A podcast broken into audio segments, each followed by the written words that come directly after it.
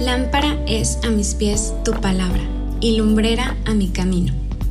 La única lámpara en el mundo que produce verdadera luz espiritual es la Biblia. Hoy hay muchas voces y palabras que influencian nuestras mentes y por lo tanto nuestras decisiones. Podremos escuchar palabras motivacionales, incluso bien intencionadas, pero las únicas palabras que nos pueden traer dirección y claridad son las palabras de Jesús. La luz busca generar percepciones visuales y nos orienta en el espacio y en el tiempo.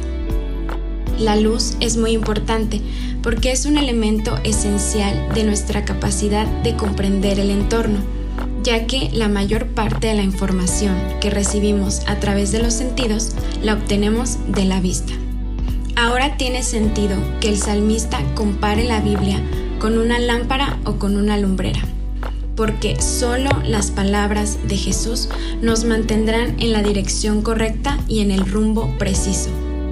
Y no solo esto, Juan 1.5 dice, la luz en las tinieblas resplandece, y las tinieblas no prevalecieron contra ella, dándonos a entender que si permanecemos en sus palabras, no andaremos en tinieblas, ni en oscuridad, ni en confusión. Es por esto que debemos esforzarnos cada día por cumplir los juicios de su justicia. Aunque ciertamente el camino se hizo más ligero y alegre desde que tenemos a Cristo, todavía es una senda de aflicción.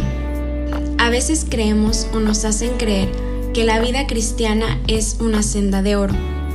No es así, sino que es una senda cargada de pruebas, como dice Juan 16:33 en el mundo tendrán aflicción, pero confíen, yo he vencido al mundo. Las pruebas que puedas estar atravesando el día de hoy no se comparan con la gloria venidera. Esta es nuestra esperanza. La Biblia no solo es un socorro oportuno para cuando estamos en aprietos, sino de hecho es nuestra seguridad para siempre, ya que nunca cambia. Esto produce en nosotros un constante sacrificio de alabanza. Que el Señor acepte las ofrendas voluntarias de nuestra boca y que nos enseñe sus juicios. Debemos ser conscientes que el enemigo de nuestra alma está en constante acecho.